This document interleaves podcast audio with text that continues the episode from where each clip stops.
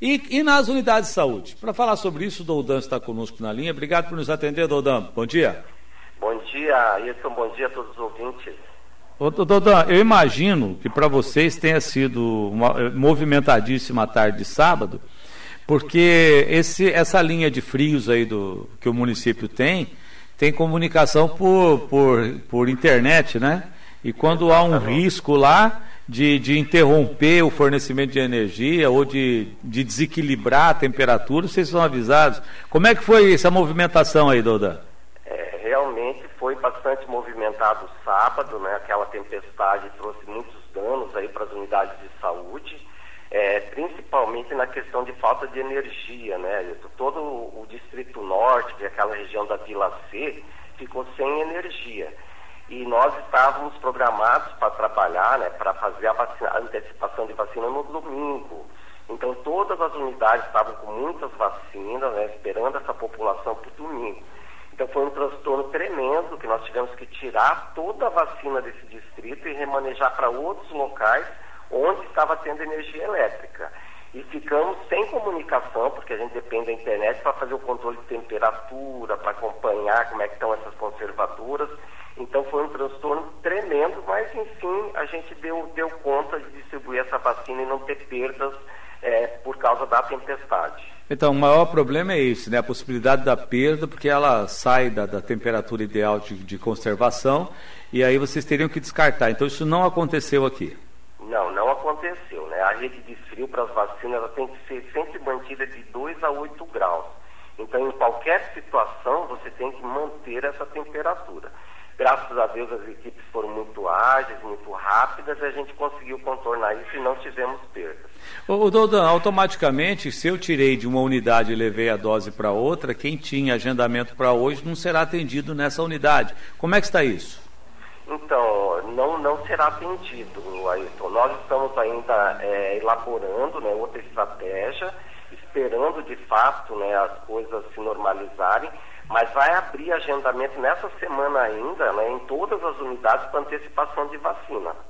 Hum. É, nós temos que é, ofertar novamente né, esse, é, esse quantitativo que tinha para o domingo. Então isso vai acontecer até sexta-feira.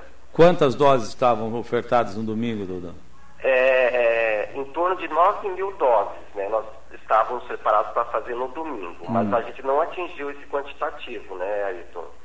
É, a gente antecipou para adolescentes de 12 a 17 anos com a primeira dose 5.283 vacinas, com a segunda dose 21. Adultos, né, que a gente estava esperando vacinar em torno de 2.500, 2.600, esse que não teve muita adesão. A gente vacinou com a primeira dose só 28 doses e com a segunda dose 354. Então a gente espera que esses adultos né, procurem as unidades nessa semana para vacinar, então, é, essa segunda, é, desculpe, essa antecipação dos adultos, com primeira e segunda dose. Tá, deixa eu só, só repetir aqui, então, porque eu acabei não entendendo, desculpe. Não tem nenhum problema hoje. Quem tem vacina é, aprazada ou agendada para hoje vai tomar normalmente em qualquer unidade? Vai ou... tomar em qualquer unidade. E aqueles da antecipação né, também podem procurar as unidades né, que vão estar tá fazendo também. Hum. Então, tá. Você entendeu, Heitor? Aqueles que estão, que, que, a segunda dose é para essa semana, pode procurar normalmente a sua unidade. Certo. Aqueles que estavam atrasados até o dia 13 de novembro, ah. também podem procurar que a gente vai estar antecipando essa segunda dose para os adultos. A minha preocupação era, era apenas o fato de vocês terem que retirar a vacina de uma unidade e levar para outra, se isso poderia provocar o desabastecimento naquela unidade. Mas me parece que já está tudo resolvido isso, né? Foi é, o que eu entendi. Hoje essas vacinas estão retornando para suas unidades de origem. Tá certo, então. E como é que está a questão da, da, da, segunda dose? Outro dia eu conversei aqui com a secretária, Duda, ela falou em torno de 4 mil pessoas. Esse número continua ainda nessa casa aí?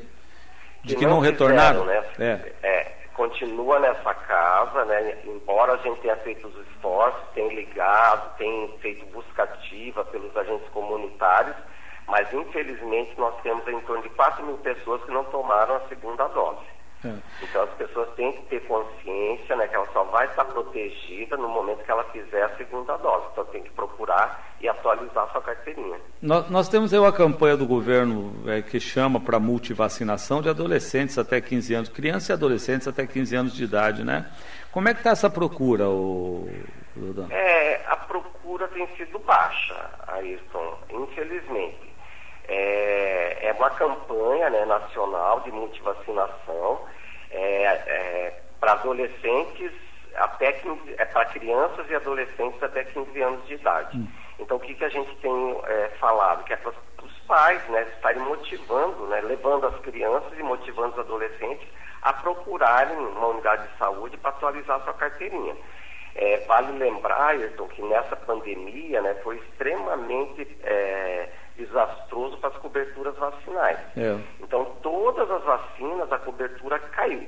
Né? Então, a gente fica muito vulnerável e com o risco de, de introduzir uma nova doença aí no nosso meio. Ô, Dodô, você que é um dos integrantes aí daquela comissão que avalia é, a questão da pandemia, e os efeitos no dia a dia da, da comunidade. Foz tá, tem possibilidade de cobrar passaporte sanitário ou, ou isso não faz parte ainda da, da, da, das negociações? Não, Ayrton. A gente já discutiu essa, essa questão. É, havia uma proposta de se cobrar nos eventos, né, eventos sociais, corporativos ou esportivos, mas a gente achou que neste momento, devido ao nosso cenário, a gente não precisaria estar usando dessa estratégia. Hum. Assim como todo mundo tem acompanhado, nossos números estão extremamente reduzidos né, de casos da Covid, as mortes está em zero alguma coisa, né, a média móvel das mortes, o número de internamentos caiu muito mesmo, a taxa de ocupação de leitos de UTI é extremamente baixa, então não tem porquê nesse momento a gente estar tá utilizando uma estratégia desse tipo. Tá. Então tá. a gente resolveu nesse momento abolir isso, não vamos cobrar não. Ah, o, Rio de Janeiro hoje está abolindo o uso de máscara em espaços públicos abertos. O secretário de, de Turismo, Paulo Ângelo, disse que estava conversando com, com a equipe da vigilância sobre a possibilidade de re, retirar a obrigatoriedade da máscara em espaços abertos. Como é que está isso, doutor? Não, isso a gente tem estudado também, a gente tem acompanhado os estados que estão fazendo isso e os países né, que estão fazendo isso, mas a gente ainda, enquanto vigilância, acredita que é muito precoce. Então a nossa recomendação é que se mantenha ainda a máscara e os demais cuidados. Então, para quando a gente tiver uma segurança maior, aí sim é, usar disso, né? Abolir a máscara definitivamente. Mas nesse momento ainda não. Tá, tem aqui, eu, eu fiz o agendamento do meu filho, mas não tinha chegado à idade. Agora, quando fui agendar a vacina, consta como agendado. Como cancelo o outro agendamento? Oh, Ayrton, ah. tem uma forma de cancelar, mas eu não sei te dizer aqui no ar, mas tem um, um, uma equipe de apoio que pode te orientar melhor. Eu vou passar os telefones, tá? Ah. É uma equipe que orienta agendamento de vacinação. Hum. É 2105 1120 Hum. 2105 1105 hum. e 2105 1106. Essa equipe vai te orientar direitinho que, como é que você refaz esse seu cadastro. Ok, então. Obrigado, Dodão, pela gentileza de nos atender. Bom dia, bom trabalho. Tá, um abraço. Tchau. Um abraço, tchau.